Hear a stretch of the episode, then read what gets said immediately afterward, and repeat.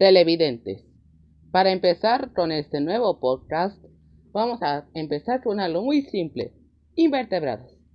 Se están preguntando, ¿qué son invertebrados? Hay una respuesta muy simple.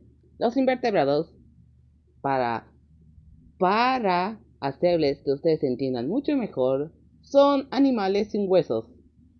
O sea que se quedan tan aplanados que hasta ni pueden levantarse.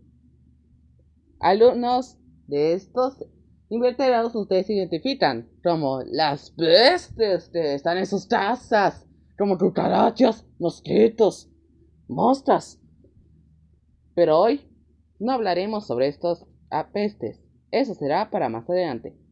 Hoy hablaremos de otro tema. Hoy hablaremos de los moluscos. Se estarán preguntando, ¿qué son moluscos? Los moluscos son animales muy inteligentes. Algunos sí, pero otros no tienen la más mínima idea de si la mayonesa es un instrumento. Chiste de esponja. En fin, vamos a empezar con animales que ustedes tal vez no conocen. Las lapas. ¿Qué son lapas? Será una respuesta muy fácil. Las lapas son como conchas o ostras o almejas, como lo digan en su país de origen. Son, todos, como ustedes lo dirán, conchas, ostras o almejas que tienen un, un sostén pegajoso que se sostiene a las rocas o barcos.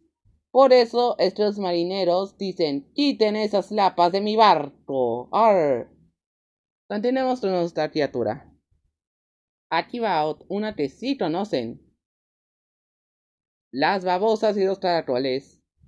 Seguro en su jardín o en un parque habrán visto una de esas criaturas con un caparazón o sin caparazón que caminan lento, lento, lento. Aquí van a explicarlo más. Los caracoles son invertebrados, con, unas antenas que sirven como ojos, un caparazón que les sirve como casa. Y a diferencia de lo que ustedes piensan, este animal va más lento de lo que ustedes piensan. Si ustedes dicen, ah, miren, ese caracol puede ir allá en solo tres minutos. Pues no, en un kilómetro puede tardar cinco o tal vez diez horas enteras. Así que no piensen que vayan a hacer una carrera entre un caracol y un halcón. Los caracoles a veces sirven como algo bueno. Pueden servir para comer plantas que no quieres, como la hierba mala. Bueno, si ustedes están preguntando, ¿cuál es la cultura? Entonces, ¿en qué cabe la cultura pop? Es simple. Se habrán, se habrán, se habrán crecido en el año 2013 habrán visto una película que medio a medio está siendo recordado. Y se llama Turbo, de Ryan Reynolds. Su protagonista es un caracol con alta velocidad. Bueno, y eso es todo. no he visto la película. Diño, diño. Sigamos con algo que también conocen. Los pulpos, sepias o calamares. Todas esas tres familias pertenecen a la misma familia, los moluscos. Pero cada quien tiene algo en común. Tentáculos. Algunos pulpos tienen 8 tentáculos, otros 10, y algunos pueden llegar a sobrepasar hasta los 20 tentáculos. El, pulpo más conocido es el pulpo común, también llamado Otupus vulgaris. Algo que ustedes no saben este animal es el, es el Albert Einstein del océano. Se estarán preguntando, ¿por qué? Bueno, déjenme explico. El cerebro del pulpo es tan grande. Por eso se ve su cabeza muy grande. Se ha demostrado que los pulpos pueden resolver rompecabezas, laberintos e incluso jugar con juguetes de humanos. Pues se ha considerado uno de los animales más inteligentes de la Tierra, junto con el cuervo, el elefante, el delfín y un perro. es broma. Bueno, en, realidad, en, en, vez del perro es el chimpancé. Bueno, sigamos.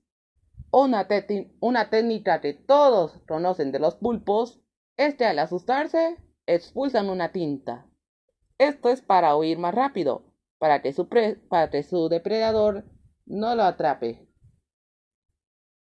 Si estaban preguntando, ¿en qué cabe la cultura pop? Bueno, si ustedes habrán crecido con la muy popular caricatura Bob Esponja, seguro conocerán al gruñón calamardo. Bueno, aunque estos no lo crean, aunque su nombre dice calamardo, o sea que es un calamar, en realidad es un pulpo, un pulpo. Por lo que, en realidad, Stephen Hillenburg, creador de Bob Esponja, se inspiró en el pulpo para crear a Calamardo y cambiarle el nombre. De ahí que muchos dicen que con, la cabeza redonda y los tentáculos es un pulpo y no un calamar. Y es cierto. Y hasta aquí termina la parte de los moluscos. Espero que hayan disfrutado mucho y no se pierdan la próxima vez.